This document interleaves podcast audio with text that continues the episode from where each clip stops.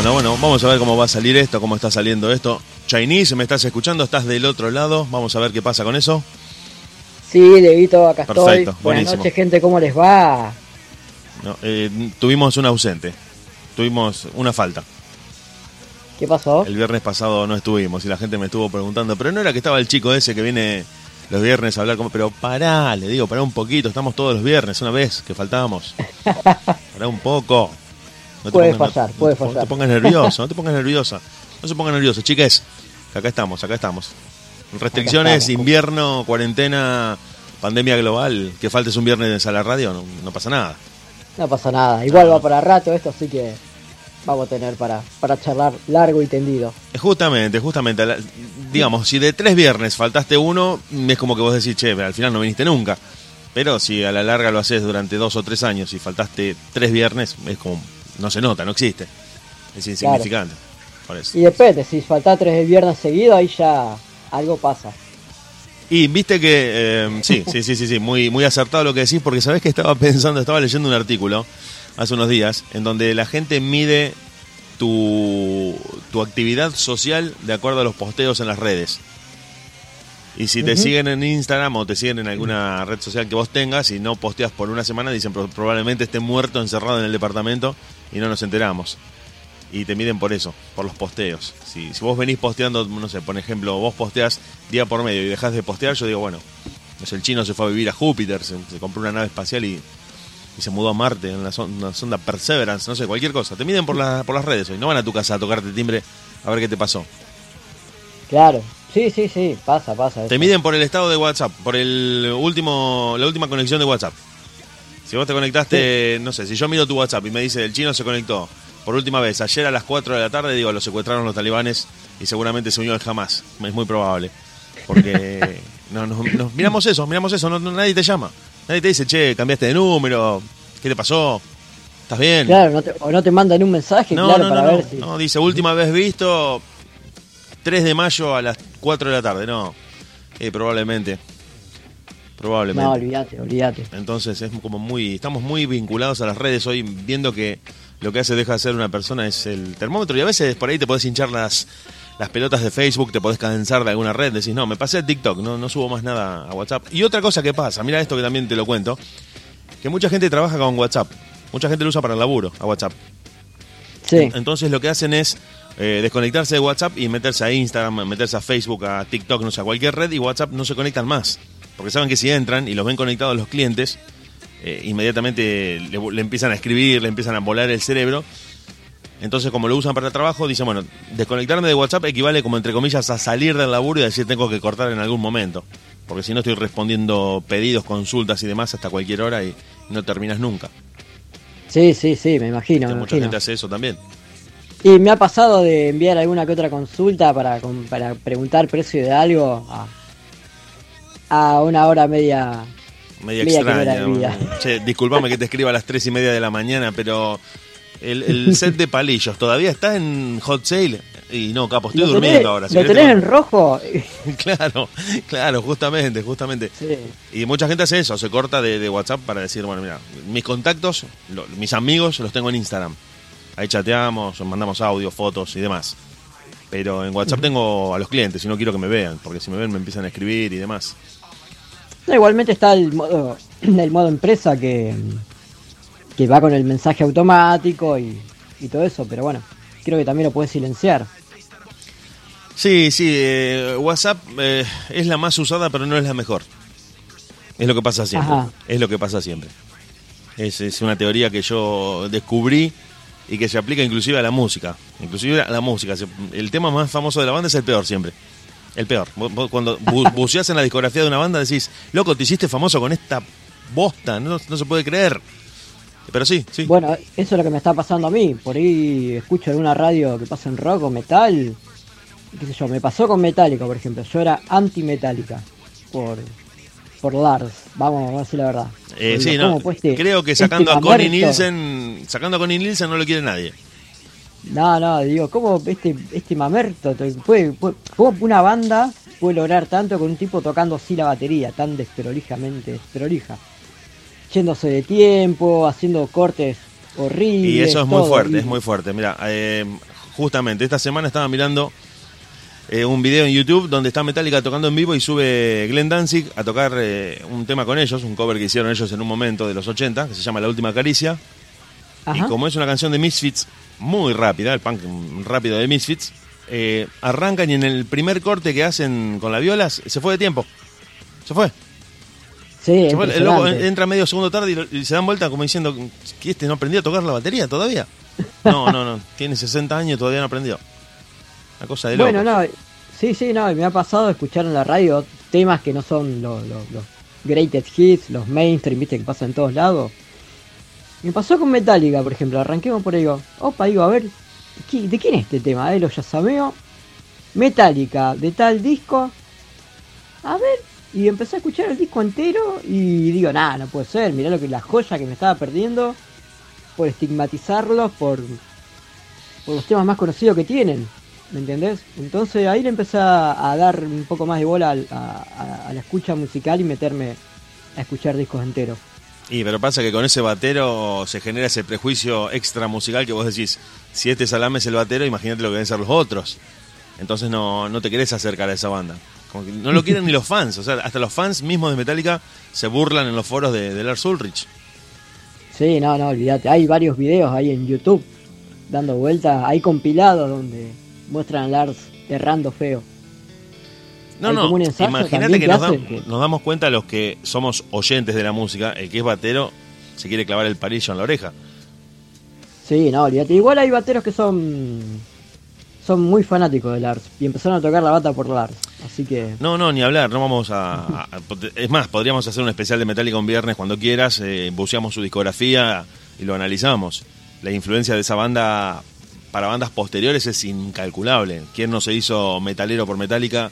¿Quién no se hizo rockero? ¿Quién no quiso tener una banda? Obviamente, todos queríamos ser alguno de los músicos en algún momento. Pero para el tipo que, que entiende, que debe ser tu caso eh, desde la parte técnica, estar escuchando un tema de Metallica grabado, debo decir, loco, se fue de tiempo el batero y esto lo grabaron igual, fue la mejor toma. Esta, est- esto que estás escuchando fue la mejor, las otras eran imposibles. imagínate las otras, claro. Entonces, eh, siempre generó como ese, como ese ruido cuando eh, estamos hablando de un género en el que la precisión de la batería e- es, muy notoria. Es muy notorio si el tipo es bueno o malo. No, Sí, sí, o sea, sí, no quiero minimizar otro tipo de, de- de géneros, pero si vos haces un poco no sé, un rock más, más barrial, donde los compases son siempre los mismos y, y donde no te vas de, ciertas bases repetidas, que yo, yo me siento y toco la batería. Te- un tema de Pierre te lo toco yo. Un tema de los Rolling te lo toco. No hay problema, me siento a la bata y te lo sigo. Pero en, las en el metal, donde hay tantos cortes, contratiempos, cambios de ritmo muy bruscos a partir de un pequeño arreglo de guitarra, Sí, Es- en algunos, es el- te- en algunos, Claro, en algunos estilos todo tiene que ser muy perfecto. todo muy técnico, exacto. Todo, Entonces, todo. si vos decís, Entonces, eh, es difícil, es difícil. Por eso yo creo que una la banda, cualquier banda depende muchísimo para ser una banda buena o una banda cabeza de, de lo bueno que sea el violero y el batero. El bajo lo podés disfrazar un poco, lo ponés ahí de fondo. El, el cantante también, vos decís, el cantante no tiene tanta voz, no importa, no importa, con que, con que hable un poco, module bien y, y le dé un poco de emoción a, a las letras, las pilotea. Ahora, si el batero es malo y el violero, el primera viola es malo, chao, está sentenciado. sí, No olvídate, no olvídate. Eh, que fue siempre el caso de Sepultura. ¿Cómo? Sepultura tuvo, yo soy fanático de Sepultura desde siempre, pero esto, esto lo sé. El primera viola de Sepultura eh, siempre apestó. Andreas Kisser es, es muy malo. O sea, no sale de tres o cuatro patrones para tocar la guitarra. Te lo te digo, eh, no, no, es, no es malo, que no sabe tocar. Toca bien, pero es limitado. Es limitado. Y si le hubiera Claro. puesto, no sé, algo más de. No sé, no, no te hablo de un Mustaine, no te hablo de un- no, no digo Kiko Loureiro, pero si hubiera tocado un poquito mejor, capaz que la banda crecía un poco más. Me parece. ¿Quién, ¿Quién está como violero? En Sepultura, Andreas Kisser se llama loco. Andrés Kisser, el que contra, el que llamó, convocó a Andrés Jiménez, Andrés Jiménez para, Para de la, tierra, Para de la Tierra, sí, sí, sí. sí. No, no, es un. eh, en cuanto a componer riffs y como segunda viola, es- debe ser uno de los mejores del mundo. Lejos. Pero si le dicen metete un solo, te, te clava las octavas, las quintas y no, no sale de ahí. Un No poquito de de tape, no sé, un poco de palanca, qué sé yo, no, no más de eso. Le decís hacer, un shred, no, no, no, ¿qué es eso? Ahora lo googleo y te digo qué es. No, no. La gaseosa, el, el, el orco. Claro, ¿qué, qué, Shrek, el, el, las antenitas, no, Bonadeo, no. Claro. No, no. Pero bueno, te digo, bueno, es un género muy técnico, el metal. Y exige que el tipo la, la rompa. Vi de la Tierra dos veces en vivo. Tuve, no sé si llamarlo suerte o desgracia. Pará, pará, pará, repasemos para la gente que está escuchando. De la Tierra es Andrés Jiménez, Andreas Kisser, el batero de Maná, y, sí. eh, González. Alex González. Siempre, siempre, siempre, me viene Alex Acuña, que ese es otro, otro batero. Eh, uh -huh. Alex González y en el bajo estaba Newstead, no. ¿Quién estaba en el bajo? No, eh, al principio estuvo el bajista de los Cadillacs. Ah, Flavio, Flavio, sí, Flavio. Flavio. Exacto. Después lo cambiaron, no sé por quién. Ah, Hasta bien, ahí bien. ya no llegué. Pero uno cuando arrancaron, uh, en Dream Team, dijeron, a ver, el batero de Maná, tan rockero, que tan metalero que hizo así, a ver. Y, claro, el batero de Maná estaba siempre sobradísimo en la banda en la que estaba. Sí, pero no sobradísimo para, para tocar metal. Por lo menos el de la Tierra no, no, no demostró lo que lo que lo que parecía que, que era el chabón. Bueno, eh, ojo para porque mí... ese es otro tema. Ese es otro tema que mirá cuántos tópicos se dispararon. Yo la verdad que no esperaba eh, tirar tantas cosas de golpe un viernes a la noche. Se ve que volvimos con todo, chino. Sí. ¿Qué, ¿Qué, tema para analizar el de los supergrupos? ¿Qué tema para analizar el de los supergrupos así creados en una oficina donde decís, che, o un, o un sello discográfico como fue el caso de Audioslave, que, que bueno, dicen, che, los de Rage Against the Machine están sin laburo, Cornell también está sin laburo, ¿qué hacemos? Hagamos un supergrupo. Y otro caso, a ver si se prende. Claro, y otro caso claro. es este en el que oh, Jiménez llamó a sus amigotes y dijo, a ver, ¿a quién tengo en el WhatsApp? Y lo tengo al violero de Sepultura, lo tengo al batero de Maná, lo tengo a todos estos tarados, son muy grosos, vamos a hacer una banda. Bueno, puede salir muy bien o puede ser de la tierra. Uh -huh. bueno, eh, Jiménez tenía antes de la tierra, tenía demente. Tenía demente, sí, sí, sí, de, de guion bajo sí. mente. Sí, o guion medio. Guión medio, de guion medio sí. mente, así. Sí. Bueno, el último disco está tremendo, eh, una hermosura. Eh, pero espera, volvamos un poquito para atrás. Sí. ¿Qué fue lo que.? Porque te quedaste ahí como un. Cuando recordaste de la Tierra, no, no, no sé qué pensaste, pero hiciste una pausa medio polémica, medio controvertida la pausa que hiciste, como diciendo, me tocó verlos en vivo, no sé si para, para mi bien o para mi desgracia. Y pasa que um, una vez me tocó verlo de telonero y yo, bueno, vamos muchachos, quiero. Cuando tocó Slipknot, que encima lo tuve que ver dos veces a Jiménez. El problema, el problema es Jiménez, va, arranquemos por ahí. No, no, no me cae muy bien que digamos. Gracias, Chino. La verdad que no. Gracias, gracias, porque no. estaba conteniendo mis ganas de decir que no lo soporto. Gracias. Vamos, sos uno más al club. Somos varios, ojo, no te quedé. Sí, creo que el único miembro del club Jiménez es Andrés Jiménez. el mismo. El mismo. eh, creo que arranca por ahí, porque después, bueno, Flavio es un animal como toca el bajo. Sí, sí, Flavio es muy zarpado. cualquier estilo, impresionante. Pero de, a eso sumarle que, bueno, que más allá de, de, de, lo que hizo Alex, está bien, pero me, me sabió poco. Esperaba más del loco, tanta fama que le hicieron. Pero bueno, bueno, y peor, en Slipknot me lo fumé dos veces porque antes tocó con Animal. Así que. Oh, no. O sea, un exceso de Jiménez para un solo día. Sí, sí. No, no, no, no tremendo. Y bueno, y la segunda vez fue en un. en un cosquín. Pero como te digo, qué sé yo. eh, Escuché sí. varias veces el disco y igual sacaron otro disco más. Ese no lo llegué a escuchar, pero el primero medio flojardi a mi gusto. De la Tierra el, el disco homónimo y dos, el sí. del 2016. Uh -huh. Ya me digo, faltos sí, de ideas, ponerle dos al segundo disco me falta de ideas interesantes. Eh. no se gastaron mucho, que digamos, no. También, también es un tema que también eh, amerita una discusión larga. Cómo innovar, cómo innovar, cómo traer algo nuevo eh, en un género que está, un, está ciertamente fatigado o agotado, que es el metal. Donde no tenés que dejar que, que las máquinas te, te, traguen el sonido. Y donde tenés que ser distinto sin, sin irte completamente al carajo. Eh, sí. Te, te pregunto, que... te pregunto como, como oyente de bandas. Sí, sí, sí. Pasa que vos ponele, si escuchás una banda que hace que no hace algo innovador, si, uh, esto suena tal banda y la otra banda suena mejor, bueno, prefiero escuchar la otra banda. ¿Entendés? Claro, eh, claro, claro, ahí, ahí si, el problema. Y, y, Y si una banda no innova, decís, pucha, sacaron otro disco de lo mismo, lo mismo de siempre, más de lo mismo, ¿no? Saquen algo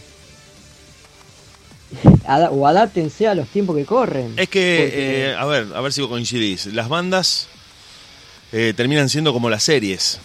Después del tercer o cuarto disco, si la vienen rompiendo, ya el quinto es un autoplagio inmediato y automático, no hay forma. Si querés, seguir haciendo el mismo estilo. No, igualmente pasa también a adaptarse un poco a la movida musical que hay en el momento, ¿no? que mm, tiene sus dos partes, tiene la parte fea y la parte linda. La parte de la evolución musical, que ahora hay bandas que, que, hace unos 10 años atrás no existían y vos no te imaginaban que se iba a poder tocar eso o que iban a existir los estilos que hay ahora. Bueno, pero eh, cuidado, cuidado porque viste que también tenés el costado de los, de los fans, de los fundamentalistas de la, de la primera época de la banda, que ante un cambio muy brusco en la dirección musical del estilo se enojan, te abandonan. Bueno, a mí me pasó con una banda que hoy es Trend Topic, yo creo, que es carajo. me pasó cuando escuché el primer disco, que lo sacaron, que acá en el barrio todos decían, eh, ¿cómo escuchás esa música de mierda? Que este y que el otro. Y a los tres meses ya me estaban, che, ¿me prestás el disco para escucharlo? Eh, aguantámelo, que me lo copio y te lo doy. ¿Viste? Y, el primer disco de carajo es bien new metalero, ¿viste? Tiene por ahí un punk medio violento, pero no deja de ser un disco new metal. Y ya el segundo disco tuvo un cambio súper brusco, súper brusco y también un, un cambio de público. Pero igualmente yo creo que el fanático de carajo los, siguió bien, eh, yendo a ver igual, comprando los discos igual. Claro, 2002 el primer disco. Acá, acá ya está, ya está generando eh, resistencia Andrés Jiménez.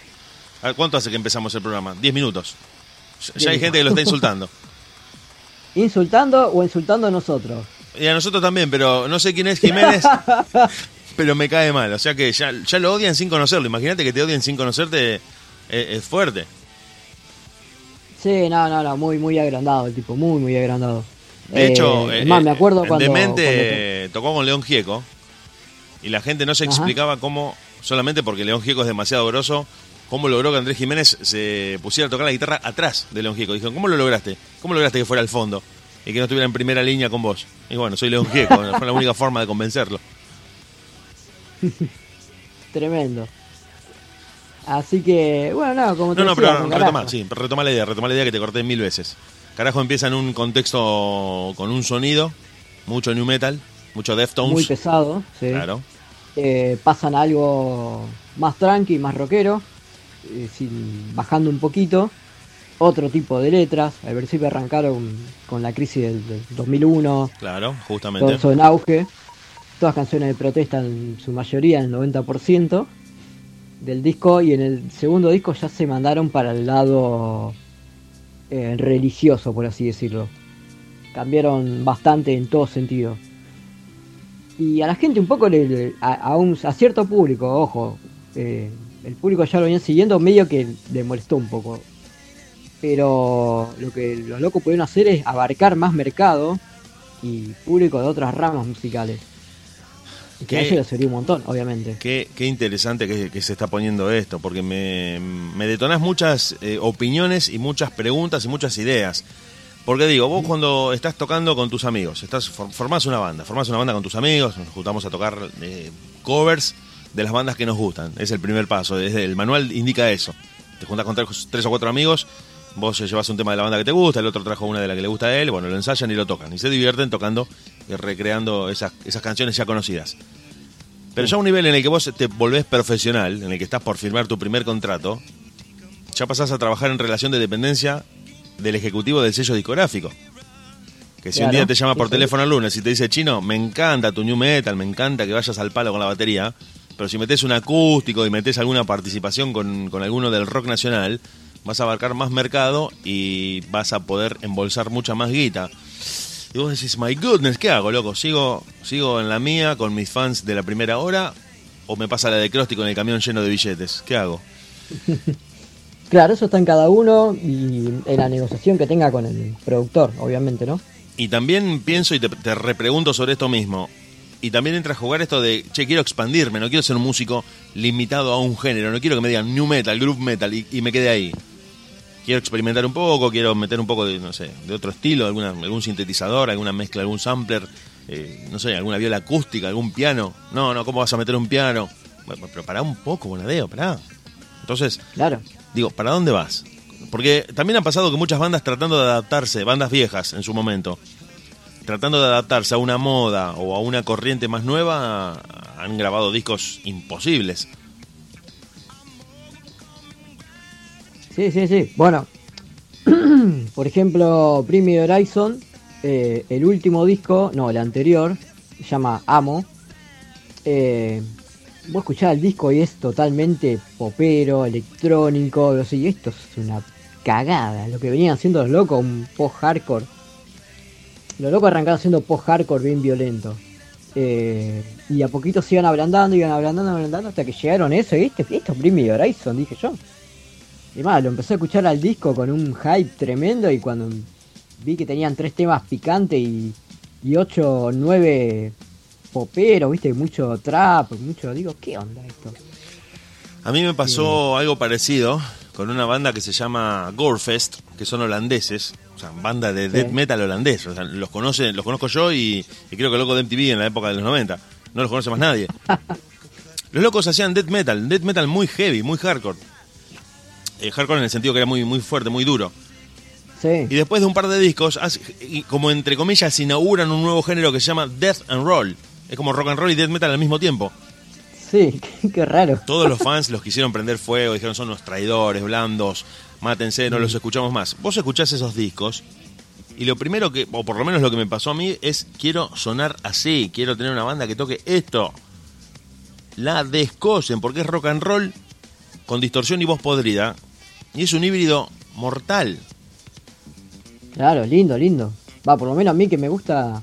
Pero digo, los ¿cómo? cantantes me gusta que tengan esas dos facetas, que tengan una buena voz melódica y después que pudran y rompan todo. Que puedan hacer las dos cosas. ¿Me entendés? No que sea todo un tema gritado, con cultural, ni todo te- un tema melódico. Que esté las mezclas ahí, que en el tema... Yo, tengo, cosas. tengo mi esa cuestión que no me termino de, de decidir y de, de- de dictar un veredicto. Digo, loco, ¿qué va? ¿Qué haces? Eh, ¿Cambiás, evolucionás, te abrís o seguís siendo el mismo cabeza de termo que toca el 50 discos iguales? ¿Qué haces? ¿Para dónde vas? Claro. Entonces, Bueno, claro, claro. Bueno, carajo, el último disco que sacó, el disco está buenísimo, eso no te lo voy a negar. Pero. ya lo vamos a estar escuchando. Era, era más de lo mismo, ¿viste? Entonces se ve que había. Más ya, seguramente habrá habido más disputa de la que voy a nombrar yo, pero creo que estaba esa disputa como que el eh, Corbata y Terry, bajista y guitarrista de carajo, querían irse para otro lado. Querían meter algo más pesadito, algo más técnico. Y medio como que Andy el batero no quería ir para ese lado. Eh, supuestamente esa es una, para mí una, pues no te puedes pelear por eso, no puedes dejar una banda con una de las mejores bandas argentinas por semejante boludez, ¿me entendés? Así que bueno, se separaron y ahora Corbata y Terry formaron una banda nueva, Arde la Tierra, la Sangre, perdón, Arde la sangre. Sangre la Sangre. ¿Tenés algo para escuchar ahí? Sí, sí, tengo, ya tengo todo listo, los cuatro temas de la Live Session, me bajé todo. Vos sabés que hoy cuando me metí, me, me contaste vos en la previa que estábamos cruzando audios, puse Arde la Sangre y me, me salían videos de, de médicos explicando la acidez y infecciones intestinales. Digo, no, no, no, no, no es esto lo que estoy buscando. ¿Será bien el nombre de la banda? Y bueno, después, después de, de scrollear un poco el, el YouTube, ahí aparecieron ellos en la Live Session que, que grabaron, que vamos a estar escuchando ahora en, en la radio. Sí, sí, sí, tenemos acá la, la música de, Bueno, de bueno, pero a mí me parece que a mí me parece que eso es una cuestión de historial de lo que uno esté buscando en YouTube. Yo puse Arde la sangre y fue lo primero que me apareció. Vos no sé qué andarás buscando en YouTube como prioridad. No, no, no estaba logueado. Imagínate que no era el historial de, de, de- de la compu. Ni siquiera Ah, se, el ahí. algoritmo. Puse arde la sangre y puso le arden los intestinos, le damos unos tips. Digo, no, no me arde nada. Digo, aguanta un poco. Pero bueno, Ah, parece viene que... por ahí el asunto. Ven los videos que tienen más visualizaciones. Sí, sí, el, el médico tenía millones de visualizaciones. Era una cosa que el loco Eh, Era como Apu, pero el médico, era terrible. Bueno, eh, bueno, a mí me saltó eso. Es más, yo anoche ya estaba prendido ahí, antes de las 12, 12 menos 5, ya estaba prendido esperando que arranquen. Porque eso fue, eh, dijeron, jueves a las 12, arranca, listo. Por la... se pone ya con... Sí, sí, por los comentarios me parece que tuvo buena recepción la presentación de Arde la Sangre. ¿eh? Sí, hicieron tipo un documental, un video documental, Exacto, arrancan sí, sí. ellos hablando, contando un poco de la banda, pero muy poco, ¿viste? palabras muy sueltas que... Bueno, si no, Chino, tirame algo más, ¿qué, tirame algo qué querés escuchar, más. ¿qué querés escuchar de Arde la Sangre y volvemos? Arranquemos con el tema número uno del EP que lanzaron. Eh, y eh, Fuego del Cielo o Hijos del Dolor, no me acuerdo cuál de los No, dos. Hijos del Dolor. Hijos del Dolor, vamos con ese entonces y en un ratito volvemos para analizar este nuevo lanzamiento de Carajo. No, de Carajo no, Bueno. de Corbata y Terry Langer.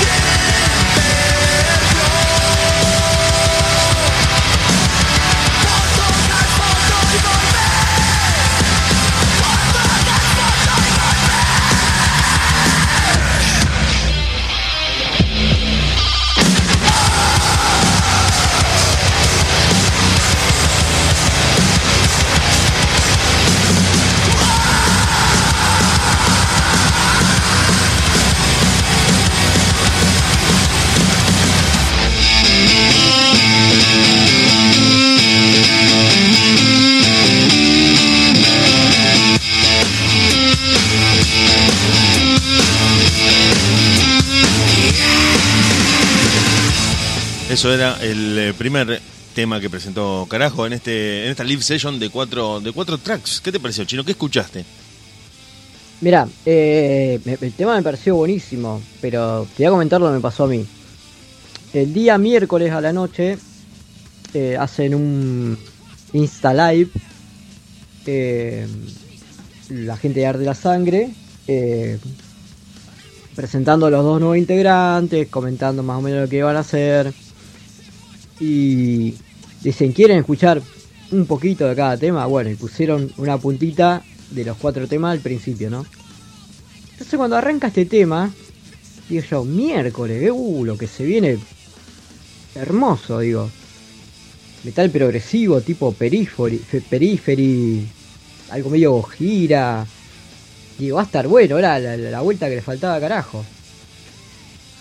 Y entonces buenísimo, si pintan todos los temas así, va a estar resarpado esto. Y cuando escucho el juego de la noche, los, todos los demás temas, los cuatro, digo, "Eh, ¿y el metal progresivo? ¿Qué pasó? ¿Dónde está? Me mintieron, me siento estafado. Eh, nada, eso. Me, me quedé mal, me quedé mal con eso. ¿Trataste de hacer un esfuerzo para no pensar en Carajo? Sí, traté, traté y traté ¿Lo- de, lo lograste? de sacarme. Mm, primero, traté de sacarme de la cabeza que no era carajo y que eran unos malditos como van a separar sema- semejante banda. Primero sacarme el, el hate de encima. Después cuando arrancó el primer tema, chao, dije. Dale para adelante. Y ahí te das cuenta que no es carajo, no suena a carajo. Eh, primer tema. Ya, segundo tema y tercer tema, sí. Es carajo. Es más, si yo no te digo que eso es- no es carajo, me decís, esto es carajo. No, no es carajo, señor. Vuelve un primo de, de Suiza y le decís, Carajo tiene nueva producción. Sentate que te hago escuchar. No, mira qué bien que suena. Bien, evolucionaron. No, es Arde la Tierra. La Opa. sangre. La sangre, la sangre. Ah, Me quedé con de la tierra, sí. Arde la sangre, arde la sangre. Em, No, no, no. El primer tema sí, te puedo, te puedo decir, uh, mirá, esta es una banda alternativa, tiene corbata, ¿viste? Te puedo llegar a decir, pero ya con el segundo y el tercer tema, que no me acuerdo el nombre ahora, Y tenemos Eh, eh, Fuego del Cielo, Lástima y un día el de furia. cuarto. Lástima y. Un día de furia. Como la película Bueno, de. Lástima y un día de furia, Douglas. sí. Lástima y un día de furia pudieron haber entrado tranquilamente en el último disco de carajo, porque es muy, muy, muy carajo. A lo mejor tiene otro sonido de bata por ahí, pero. A ver, lo vamos a pinchar mientras no nos vamos del aire, pero lo vamos a pinchar un poquito a, a Lástima. A ver. Dale.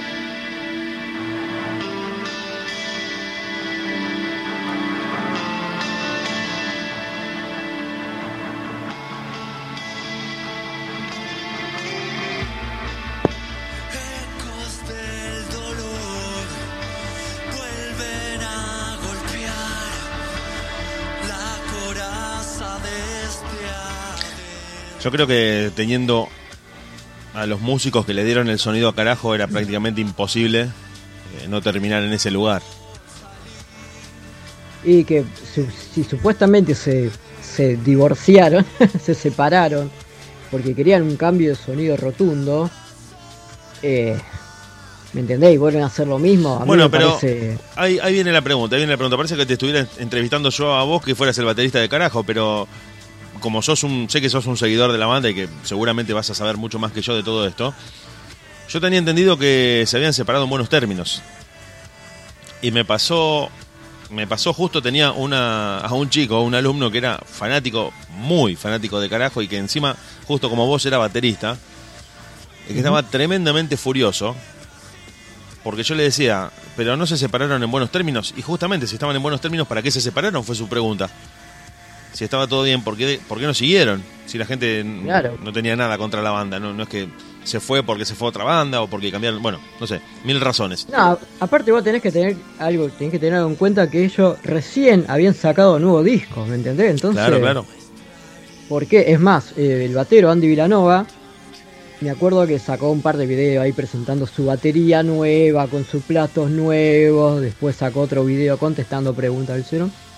Y a los seis días de ese video, sobre ese video, se separan. Pero entonces nos estamos perdiendo eh, una pieza del rompecabezas. una pieza, unas cuantas. O mejor dicho, la pieza. La pieza, mejor dicho, sí. Porque es muy raro que vos estés en lo mejor y de golpe y porrazo. Y en algún momento lo van a alargar, yo creo. Claro, Pero muy- fue, sí, un tiempo fue después. muy, muy raro. Viste, yo creo que por, por justamente un cambio de estilo, no, no podés tirar semejante trayectoria a, a la miércoles. Me parece a mí, no sé. No, no, no, estoy, yo estoy completamente de acuerdo. De hecho, hasta a mí me sorprendió que no soy. Me, me gusta mucho, carajo, pero no soy un, un fan de la banda como para decir sé todo. Y me sorprendió porque digo, che, venían bien, no, no hubo crisis, no hubo. La verdad que no puedo dejar de pensar en plata. No, me parece que no viene por ahí el asunto. ¿Vos decís que no había plata en el medio? No, me parece Regalías. más por una cuestión ideológica, para arrancar, por una cuestión de cambio de sonido. Pero plata no creo.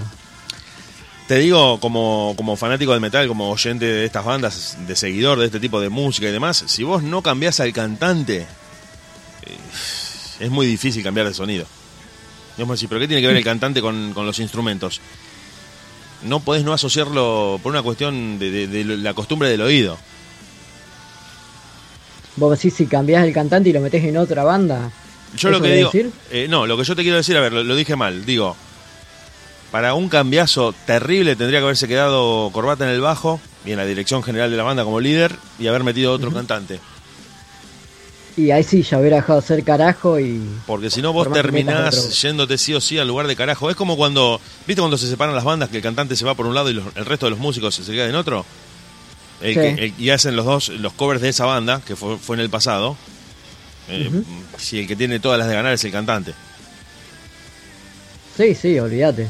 Pues te doy un ejemplo muy viejo, perdón la gente que nos está escuchando que tiene menos eh, de 30 años o menos inclusive de 35, yo tengo como 100, por eso me acuerdo que cuando se separó Van Halen, David Lee Roth se va por un lado, Van Halen se queda por otro, y cuando hacen los covers de los temas de Van Halen, eh, sonaban en la voz de David Lee Roth, Claro, sí, sí. o, cuando, o sea, con Guns N' Roses, cuando Guns N' Roses se separa y Axel se va por un lado y los otros forman Velvet, todo el mundo le decía así, todo bien, sé que está Slash, está Daft, está to- están todos, pero los temas suenan con la voz de Axel.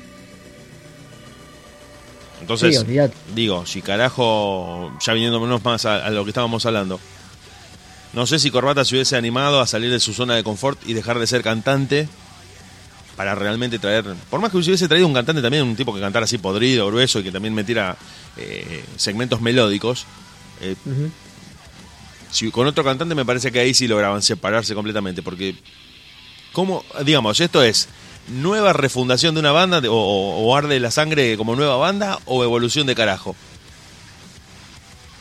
Porque se puede Para mí- argumentar tranquilamente. Sí, se pueden dar las dos cosas, como sí. Sí, tenés razón. Pero también hacía falta un cambio de batero. Para mí, es más, el último disco, yo como batero lo veo y digo, no, este, este disco es, es el disco de, de Terry, del violero. Porque es el que más se destaca, el que más y- y evolucionó eh, con el estilo musical y todo. Tiene la viola, Claro. hace cosas maravillosas, la bata hace siempre lo mismo.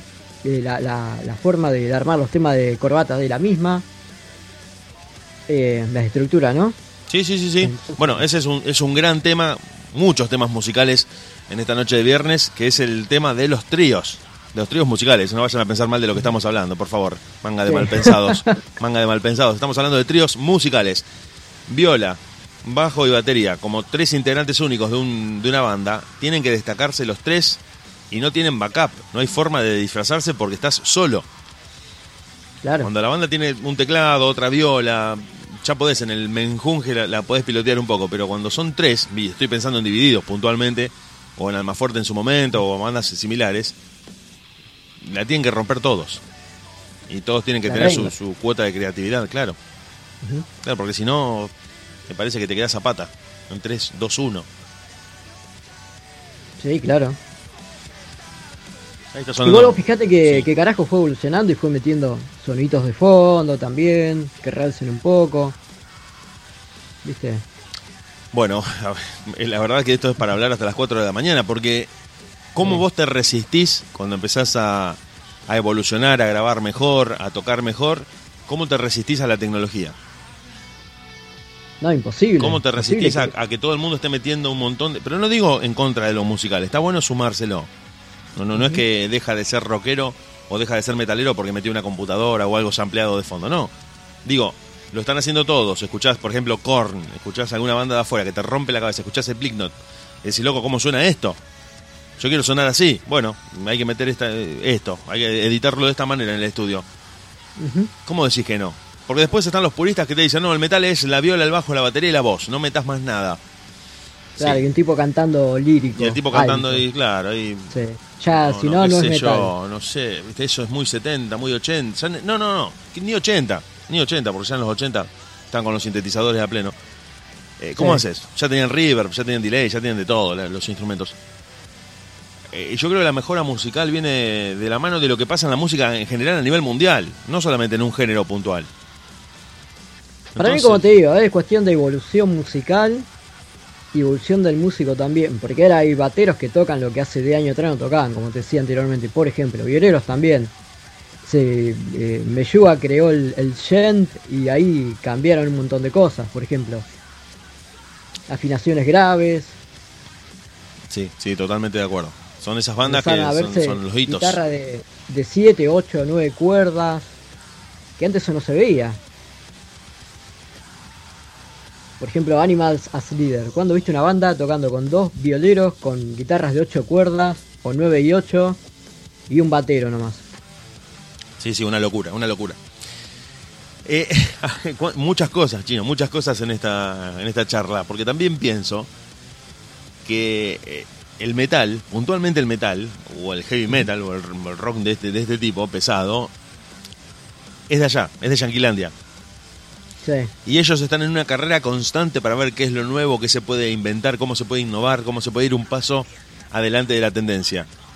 Una vez que lograron algo, enseguida empiezan a investigar y a ver, bueno, cómo producimos el sonido nuevo. ¿Y cómo si esto está sonando de carajo? Bueno, pero hay que ya pensar en el sonido de, que va a venir dentro de unos 3 o 4 años. Y vos, eh, para cualquier músico, y conozco un par de músicos amigos que han viajado a Estados Unidos, me contaron que viajar a Estados Unidos y meterse a una casa de instrumentos musicales es prácticamente recibir un hachazo en la nuca a las 4 de la mañana. Es un golpe muy fuerte porque ven cosas que, no creían que existieran. Sí, sí, sí, sí, obviamente. Entonces vos decís, eh, Igualmente ahora está todo, está todo más globalizado. Ahora está más globalizado, sí, sí, lo ves, lo ves en las redes. Pero verlo ahí, que te digan, no, la bata viene con una pedalera, la bata viene con una notebook que se conecta al costado para de esto, vos si no te la puedo creer, ¿cómo? Y con un cablecito. No, no, no, hay una bata Roland que emula la batería que se te ocurra. Le pones el seteo de la marca que vos quieras y lo, y lo reproduce. ¿Cómo? Sí, sí, es digital. Te hace una Tama, te hace una Mapex, te hace una, Pearl, la que se te ocurra. ¿Y cuántas baterías tengo que comprar? Lo que pasó con, con Line 6. Line 6 sacaba una me acuerdo unas pedaleras, las, las POD, las POD, que vos agarrabas, entrabas a internet, buscaba, creo que en foros, no me acuerdo si yo quiero sonar como Linkin Park, por ejemplo. Listo, y te bajaba el seteo Linkin Park, lo descargabas a la pedalera, chufabas tu guitarra, lo tirabas a, a la consola por línea y chao, sonaba como Linkin Park. Ahora quiero sonar como Metallica, pum, listo. Y así, todo totalmente digital. Claro, claro. De hecho, hay afinadores para viola que también te van entregando la afinación de cualquier violero. Sí, sí, sí. ¿cómo? Bueno, hay una guitarra, bueno, Line 6, con tema digital, yo creo que fue pionero. Y hasta sacaron guitarras digitales. No sé si las viste, las Shuriken. No, no, no, no las vi, pero, ya, no quiero ni imaginarme. Porque estaba viendo las consolas digitales. a la Shuriken, porque son. Eh, eh, sí, creo que la hace Yamaha. Ah, con, con Line 6, ¿no? Y tiene un montón de cosas, es como si tuviera una pedalera interna.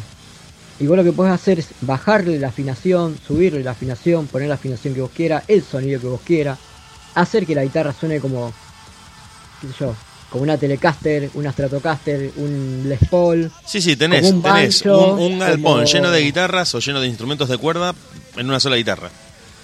Exacto, sí, sí, sí. Pero bueno, la primera tuvo sus problemas, en la segunda seguramente lo van a, lo van a ir solucionando esos bugs. Pero sí, ya estamos en las puertas de algo que, que es totalmente revolucionario y que eh, para lo tradicional, para lo que se... qué sé yo, vos veías la entrevista a un músico. Bueno, fuimos a la casa de, Juancito el violero. El loco tenía 70.000 guitarras porque no, me gusta la, Gibson 1956, me gusta el Strato, la Telecaster, qué sé yo. La que se te ocurra, tenía 10.000 violas. Claro. Y hoy Bueno, podés englobar todo en una sola. Claro, eh, vas con esa guitarra, enchufás y listo. Sí, ¿Qué sale? Otro tema, bueno, ¿en qué tonalidad está?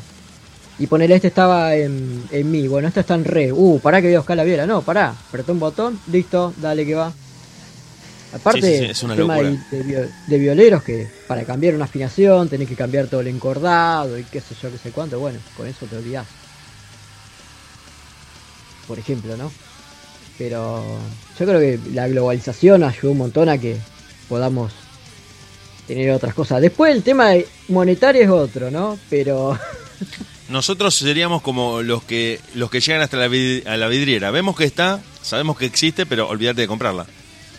sí, cuando entras y comprás, entras a ver y uh, qué lindo esto, ¿puedo probar esta guitarra? ¿Puedo probar este bajo? Uh, bueno. Eh, sí, bueno, ¿púas tenés? ¿Parillos tenés? Claro, claro. Bueno, no, no, esto que te quería contar, porque justamente ahí a eso iba. Estos amigos que te digo que viajaron a Estados Unidos, lo que les rompió la cabeza fue que podés probar todo. Sí, Que, vos, que vos te podés sentar a tocar en una... Acá te dicen no toques nada, que rompes algo y hay que vender el local para pagarlo. no, olvidate. Pero ahí te, te asesoraba. Primero que el que te asesoraba la rompía tocando. La descosía tocando. Y segundo que te dejaban sentarte en una, en una viola, en, una, en un bajo, en una bata y te decían, bueno, toca, ¿qué quieres tocar? Quiero tocar como Lombardo. Para que te programo la afinación de la bata de, de Slayer. ¿Cómo? Sí, aguantá. Ahora quiero tocar como Ulrich. No, para eso tenés que irte de tiempo. Olvídate. Sí, no, eh, sí, una Roland, no me acuerdo el modelo. Sí, era una Salió Roland, es increíble. y- Es increíble. Yo no lo podía creer. No lo podía El creer. baterista de Slipknot la estaba promocionando, subía los, los temas del último disco tocándolos en esa bata. Y así, ah, miércoles, ¿cómo suena esto? No, no, es tremendo, es Tremendo, porque sí. hace un procesamiento en tiempo real del sonido sí, sí, sí. que te rompe la cabeza. Vos decís, estos ponjas no pueden parar, no pueden parar. No, totalmente. Bueno, hay una banda que son todos robots tocando, no sé si. Sí, sí, sí, la, Creo la- que es sí, sí. alemana, eso sí. Los conozco, los conozco. Sí, sí, son, son medio terroríficos, pero sí está, está bueno lo que hacen. Sí, bueno, imagínate a, a- a lo que va a llegar la, la música, cómo va evolucionando tanto en género como en instrumento también. Yo, yo tengo, tengo otros miedos, tengo otros miedos. Tengo miedo de que, de que todo sea mental y que terminemos en bolas en un piletón alimentando a la Matrix. Y que, Ah, y que todo pase en tu cerebro. Que vos creas que estás en un, en un evento haciendo pogo y saltando del escenario y en realidad estés en bolas en un piletón alimentando una computadora. Todo puede ser, todo puede Le ser. tengo más miedo a eso, porque por ahí, qué sé yo, un instrumento muy avanzado, alguna computadora muy rápida, vos decís, loco, mira qué bueno que está esto. Pero que después pase todo en tu mente y vos seas parte de una simulación, me asusta un poco. Y el día que nos demos cuenta de que una simulación, chao, se terminó todo. Olvídate. Es como que vos estés jugando a los Sims y uno de los Sims se dé cuenta que. Que, que vos te des cuenta que sos un Sims. Claro, ¿y vos qué haces? Te puede pasar la de, digamos, pues, estos son los varios escenarios. Te puede pasar la de los Sims, te puede pasar la de Truman Show, que loco abre una puerta y dice, ¿cómo? ¿Esta ciudad en la que vivo? ¿Viste la película? Sí, sí, la vi, la vi. El loco abre la puerta o, o le corren, justo pasan, creo que se abre una, una persiana y ve un estudio de, de televisión atrás de un, de un establecimiento y después le dice a la Claro, va a cruzar la esposa, calle y cuando viene un auto frena. ¿viste que el loco le dice a la esposa, "Me- me- esto está todo armado? No, le dice a la esposa, ¿estás loco? Mira, aguanta, son las 3 y 5, a las 3 y 6 pasa el cartero, 3 y 6 pasa loco y lo saluda. Y se pasa todo lo mismo, todo el tiempo. Y el tipo se da cuenta de que estaba en un tremendo estudio de televisión. Sí. Por eso te digo, en una de esas te, vas en barco y llegas a un, límite, a una cortina celeste y decís, "Esto no es el cielo, hay una puerta del otro lado. Nada, igual muy trucho, muy trucho porque vos fijate, te, te ponen de. en- mientras ocurre la película el tipo va navegando por alta mar, se ve todo un cielo a pleno y cuando llega a la puerta esa hay un. Sí, Una era un- pared pintada con un témpera. Cartón de lonas. Pero el concepto está bueno, el concepto está, está tremendo de la película. Y a mí lo que me pasó eh, fue ver Matrix nuevamente hace muy poquito. Es una película que en su momento parecía bastante loca, demasiado delirante, muy, muy de ciencia ficción. Y sin embargo, digo, che, mira que lo que hace esta película. La vi hace poco y digo, no, no, no eran tan locos lo que, lo que tiraban. Cuando le No, empiezan no, a explicar. igual. eh, tiene que ver con una, una teoría filosófica que es la, la alegoría de las, de las cavernas. Claro, claro. Lo que vos ves ahí. no es lo que está pasando. Claro. Entonces decís, o sea que yo estuve sentado mirando esta sombra, claro, lo que estaba pasando era otra cosa. Uh, me, me- me pinchaste la piñata, Bonadeo. Me mataste. Sí, olvídate. No, igual hay otra teoría sobre si esto es una simulación o no, que es que lo que uno ve, ¿no? Pasa, eh, está todo armado para que pase justo en el momento que vos lo estás viendo. ¿Me Pará, entendés? pará, Como... chino, pará, pará porque me estás haciendo asustar. Sí, pero eso ya me pareció muy trucho, muy trucho. ¿Qué sé yo? Hay varias teorías, ¿no? Yo lo, lo de la simulación estoy al borde de comprarlo.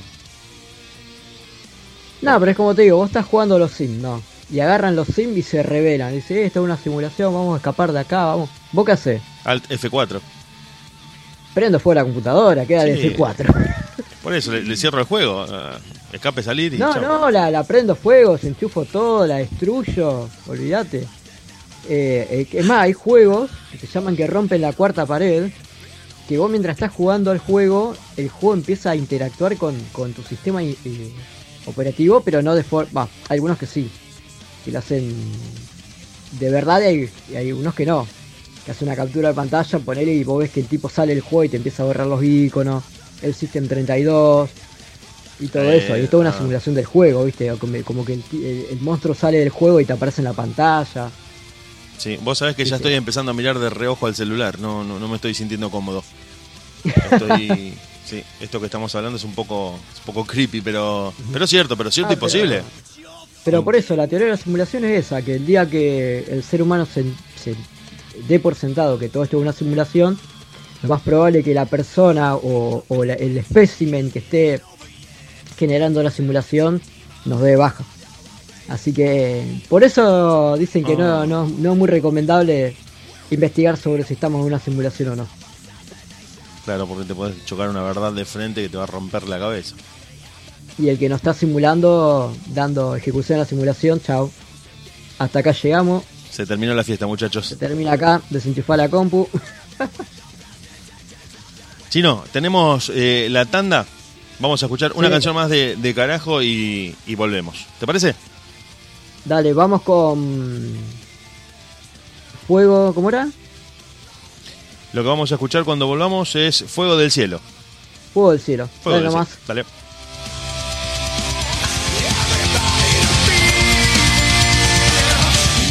Son las 21 horas. Rosario, Argentina. Internet, audio, radio. De última.caster.fm, el soundtrack del caos.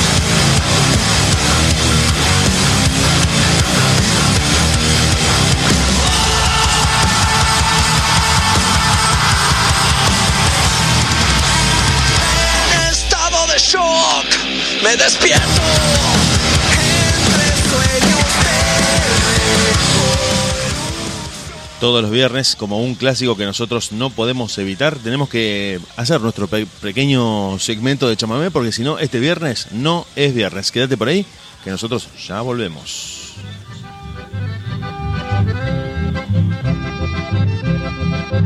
Allá en campos de corrientes, frente a un arisco rodeo, engreído un toro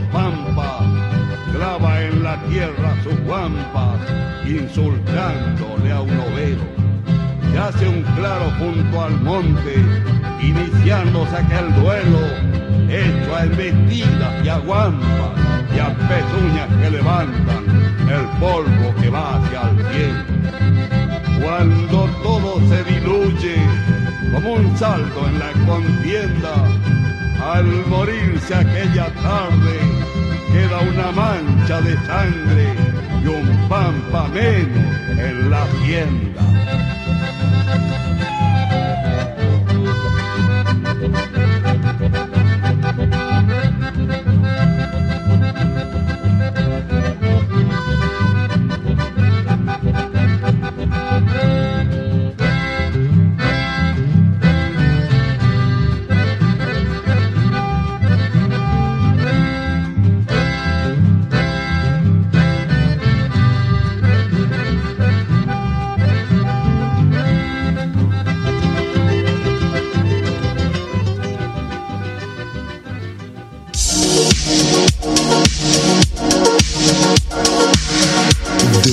De Rosario, transmitiendo en vivo a través de internet para todo el mundo. Estás escuchando de FM, la banda de sonido de tu día.